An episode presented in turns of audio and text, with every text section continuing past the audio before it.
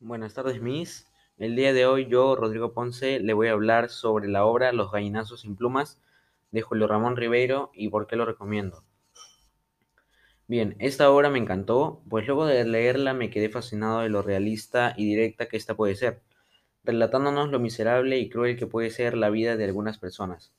Y el relato plasma esta idea a la perfección también enseñándonos a sus personajes que viven en pobreza y cada uno con personalidades y roles diferentes.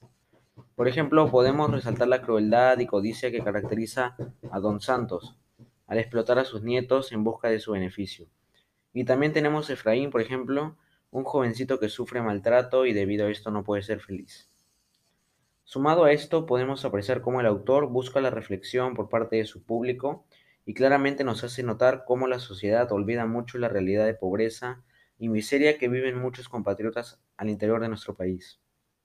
Por ello, este libro demuestra que es de los más completos de la literatura peruana, pues nos hace reflexionar mediante sus personajes y trama lo dura que puede ser la vida de aquellos que viven en la pobreza y qué tan desalmados y crueles pueden ser las personas contra nuestro prójimo.